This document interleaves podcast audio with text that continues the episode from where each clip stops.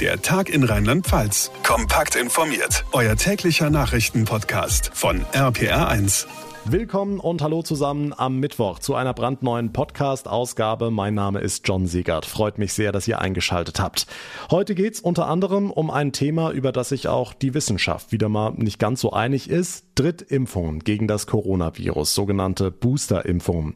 Für wen sind sie gedacht und wie können Interessenten da drankommen? Das und vieles mehr klären wir in dieser Ausgabe. Außerdem schauen wir an den Nürburgring, denn dort findet gleich ein großer Staatsakt für die Opfer der Flutkatastrophe statt. Mit dabei unter anderem der Bundespräsident Frank-Walter Steinmeier und die rheinland-pfälzische Ministerpräsidentin Malu Dreyer. Auch dazu gleich mehr und mein Kollege Thomas Stüber war heute als einer von ganz wenigen Pressevertretern auf der US-Airbase Rammstein, hat sich angeschaut, wie die evakuierten Menschen aus Afghanistan dort untergebracht sind, die aktuell auf der Base auf ihren Weiterflug warten. Seine Eindrücke schildert er uns gleich hier im Podcast. Schönen Mittwoch zusammen. Es ist der 1. September 2021. Ab heute gibt's in Rheinland-Pfalz den dritten Peaks gegen Corona. Das Ganze nennt sich offiziell Auffrischungsimpfung. RPA1-Infochef Jens Baumgart und zu diesem Thema gibt's eine Menge Fragen. Lass uns die mal durchgehen. Für wen ist diese dritte Impfung gedacht? Zunächst mal für ältere Menschen über 80 und für Pflegebedürftige. Die können sich also von heute an eine Auffrischungsimpfung verabreichen lassen. Bedingung, die zweite Impfung muss schon sechs Monate her sein. Aber das ist in dieser Gruppe normalerweise ja der Fall. Sechs Monate, ähm, das ist dieser Zeitraum, auf den sich die Wissenschaft geeinigt hat, denn äh, dann lässt äh, im Schnitt die Wirkung der Impfung allmählich nach und zwar eben vor allem bei denjenigen, die ohnehin ein schwächeres Immunsystem haben. Okay, wie funktioniert das jetzt konkret? Also Beispiel, die Oma ist über 80, die sollte sich dann einfach bei ihrem Arzt melden, ne? Ganz genau, das ist äh, sozusagen der Unterschied zur bisherigen Impfstrategie. Diese dritte Impfung läuft in der Regel einfach über den Arzt, erklärt der rheinland-pfälzische Impfkoordinator Daniel Stich. Die Impfzentren sind dafür nicht vorgesehen. Die Auffrischungsimpfung wollen wir mit dem System machen der Hausärzte. Und wir haben aber natürlich auch nochmal eine Rückfalloption, wenn es hier und da Schwierigkeiten gibt, sind wir in der Lage, möglicherweise Impflücken auch mit den mobilen Teams zu schließen. Also am besten einfach den Hausarzt anrufen, vielleicht nicht unbedingt heute, kann mir vorstellen, dass das Telefon da nicht mehr stillsteht, sondern in den nächsten Tagen. Das Land Rheinland-Pfalz rechnet insgesamt mit etwa 300.000 Menschen, die sich in den nächsten Wochen für diese dritte Impfung anmelden. Okay, und langfristig kommt es dann auf alle zu, also auch auf die Jüngeren? Wie ist da der Stand? Ja, da wird noch ein bisschen drüber gestritten. Äh, zunächst mal moralisch, sage ich mal. Also die Weltgesundheitsorganisation, die hat ja äh, auch dafür geworben, dass man vielleicht doch erstmal den ärmeren Ländern äh, den Impfstoff zur Verfügung stellt, bevor man ein drittes Mal impft. Die zweite Frage ist, ob das medizinisch überhaupt sinnvoll und notwendig ist. Einige WissenschaftlerInnen sagen, ja, wir müssen das langfristig machen, auch bei Jüngeren. Andere sagen, uns fehlen da im Moment eigentlich noch wichtige Daten. Also Stand jetzt erstmal nur die Älteren und die Pflegebedürftigen. Alles andere ist noch unklar. Ab heute gibt's für ältere und pflegebedürftige Menschen in Rheinland-Pfalz die dritte Corona-Impfung. Die Infos von Jens Baumgart. Dank dir. Wenn der Bundespräsident vorbeikommt, dann ist es oft ein Grund zur Freude oder es gibt irgendwas zu feiern im positiven Sinne. Heute wird die Stimmung allerdings sehr, sehr gedrückt sein beim offiziellen Staatsakt zur Flutkatastrophe vor sechs Wochen. Rheinland-Pfalz gedenkt der vielen Toten. Der Staatsakt beginnt um 17 Uhr in der Eifel. Ministerpräsidentin Malu Dreyer hat Angehörige eingeladen, Verletzte, Hilfskräfte und eben den Bundespräsidenten Frank-Walter Steinmeier. RPA1-Reporter Dirk Köster. Dirk, man muss sich angesichts dieses großen Staatsaktes, glaube ich, immer wieder klar machen, eine solche Katastrophe hat es in Rheinland-Pfalz noch nie gegeben. Na, so mit Sicherheit noch nicht. Zum einen gibt es diese unvorstellbare Zahl an Opfern. 134 Menschen sind gestorben. Zum anderen diese gigantische Zerstörung. Und das ist für die Menschen dort ja immer noch Alltag. Das müssen wir uns klar machen. Nach wie vor stehen überall verwüstete Häuser oder Reste von Häusern und noch immer gehen Experten durch die Gebäude und beurteilen, ob da überhaupt noch mal jemand einziehen kann und machen ein großes Kreuz dran, wenn es abgerissen werden muss. Und diese Bilder haben heute natürlich alle im Kopf beim Staatsakt am Nürburgring. Hm, das ist eben nicht so wie sonst nach einem schlimmen Hochwasser, dass man dann einfach sagt, wir bauen alles wieder auf in ein paar Monaten. Nee, das wird Jahre dauern, wenn überhaupt. Die Schäden belaufen sich Stand heute auf 18 Milliarden Euro. Das ist natürlich nur eine grobe Schätzung, denn sowas kann man kaum ausrechnen. Ein Thema, das mehr oder weniger am Rande aufploppt, in dreieinhalb Wochen ist Bundestagswahl. Kann man die überhaupt durchführen dort? Die Gebäude, in denen die Bürgerinnen und Bürger bei früheren Wahlen ihre Stimmen abgegeben haben, also die Wahllokale, sind teilweise zerstört oder zumindest in einem Zustand, wo sie nicht mehr genutzt werden können. Das war Landeswahlleiter Marcel Hürter, der gestern ein Konzept vorgestellt hat, wie das funktionieren soll mit der Wahl. Viele Bürger sind ja nicht mehr zu Hause, sind irgendwo anders untergekommen, sind weggezogen. Das nur als ein Beispiel dafür, wie angespannt die Lage im Ahrtal immer noch ist. Der Staatsakt heute am Nürburgring, unter anderem mit Ministerpräsidentin Malu Dreyer und Bundespräsident Frank-Walter Steinmeier. Reaktionen und Details zu der Veranstaltung gibt's dann in der morgigen Podcast-Ausgabe. Dankeschön, Dirk Köster, für den Moment. Seit knapp zwei Wochen ist die US-Airbase im westpfälzischen Rammstein der größte Aufnahmehafen der Amerikaner für Evakuierte aus Afghanistan. Tausende Menschen werden hier gerade versorgt. Sie warten auf ihren Weiterflug in die Vereinigten Staaten. Heute durften sich ein paar ausgewählte Pressevertreter ein Bild von den Bedingungen vor Ort machen. Mit dabei war unter anderem auch unser RPA1-Reporter Thomas Stüber. Ja, mit dem Bus sind wir zunächst am Hangar 5 vorbeigefahren. Hier sind aktuell knapp 15.000 Menschen untergebracht.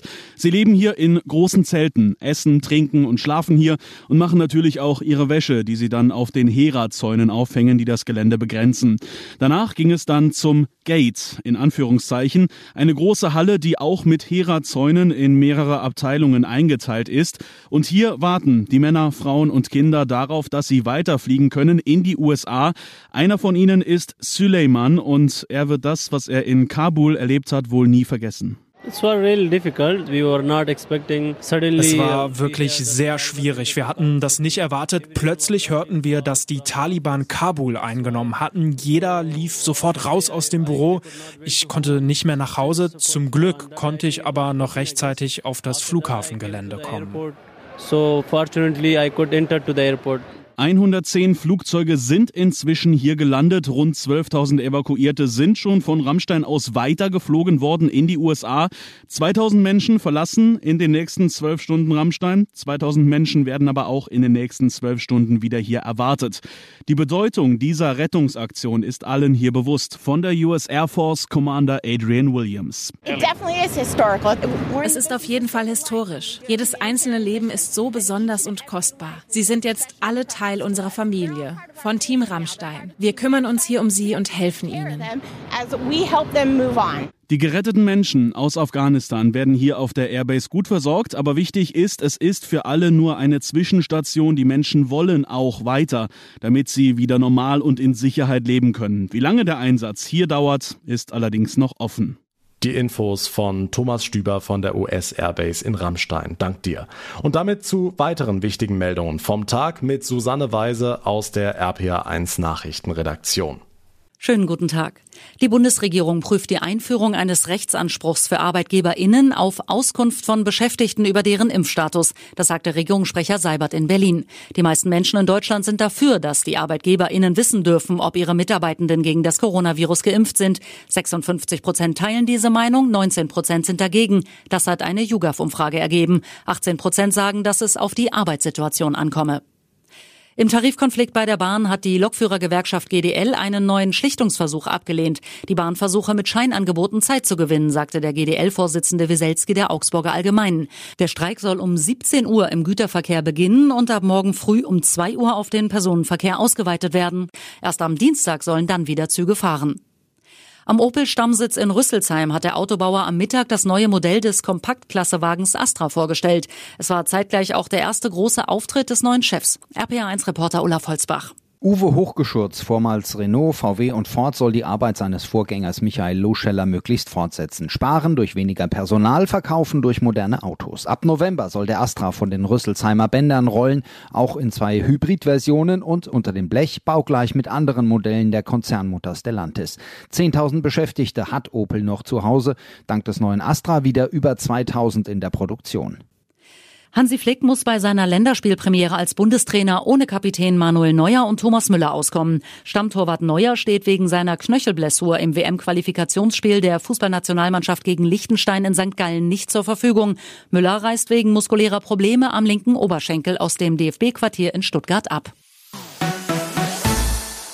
Dreieinhalb Wochen noch, dann ist Bundestagswahl. Wobei genau genommen ist für viele ja jetzt schon Bundestagswahl. Briefwahl ist schon möglich und gerade durch Corona auch immer beliebter geworden. RPA1-Reporter Marius Fraune, die Kommunen haben sich inzwischen auf einen hohen Andrang eingestellt. Genau, denn im Frühjahr bei der Landtagswahl gab es ja einen neuen Rekord. 66 Prozent gaben in Rheinland-Pfalz ihre Stimme per Briefwahl ab.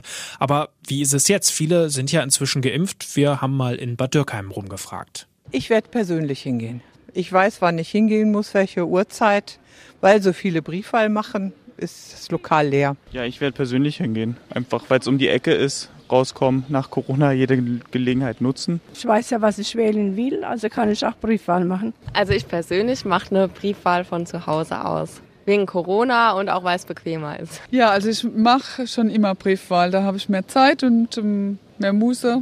Die Briefwahl also nicht nur ein Pandemieeffekt, obwohl die Corona-Lage ja etwas entspannter ist als im Frühjahr, wurden in Ludwigshafen etwa bisher ähnlich viele Anträge auf Briefwahl gestellt wie bei der Landtagswahl und auch in Neustadt ist der Andrang wieder groß. Anke Priester vom Wahlamt. Wir haben aber aufgrund der Erfahrungen bei der Landtagswahl und unter Berücksichtigung der Corona-Pandemie damit gerechnet. Das Wahlamt wurde deshalb mit vier zusätzlichen Personen verstärkt, die Briefwahlanträge postfertig verpacken, damit diese den Bürgerinnen und Bürgern schnellstmöglich per Post auch zugestellt werden können. Am 26. September ist Bundestagswahl. Schon jetzt zeichnet sich aber ab, dass bis dahin schon wieder viele per Brief gewählt haben. Wie auch immer, das Wichtigste ist, dass ihr überhaupt euer Kreuzchen macht. Die Infos von Marius Fraune. Und damit komme ich zum Ende der heutigen Ausgabe. Wenn sie euch gefallen hat, beziehungsweise unser Podcast im Allgemeinen, dann wäre es super, wenn ihr uns kurz eine Bewertung hinterlassen würdet. Zum Beispiel bei Apple Podcasts. Dort sowie auf allen anderen Plattformen könnt ihr uns auch direkt folgen, uns abonnieren, dann verpasst ihr keine Ausgabe mehr. Mein Name ist John Segert. Ich bedanke mich ganz herzlich für eure Aufmerksamkeit, für euer Interesse. Wir hören uns dann in der nächsten nächsten Ausgabe wieder, sprich morgen Nachmittag. Bis dahin eine gute Zeit und vor allem bleibt gesund. Der Tag in Rheinland-Pfalz, das Infomagazin, täglich auch bei RPR1. Jetzt abonnieren.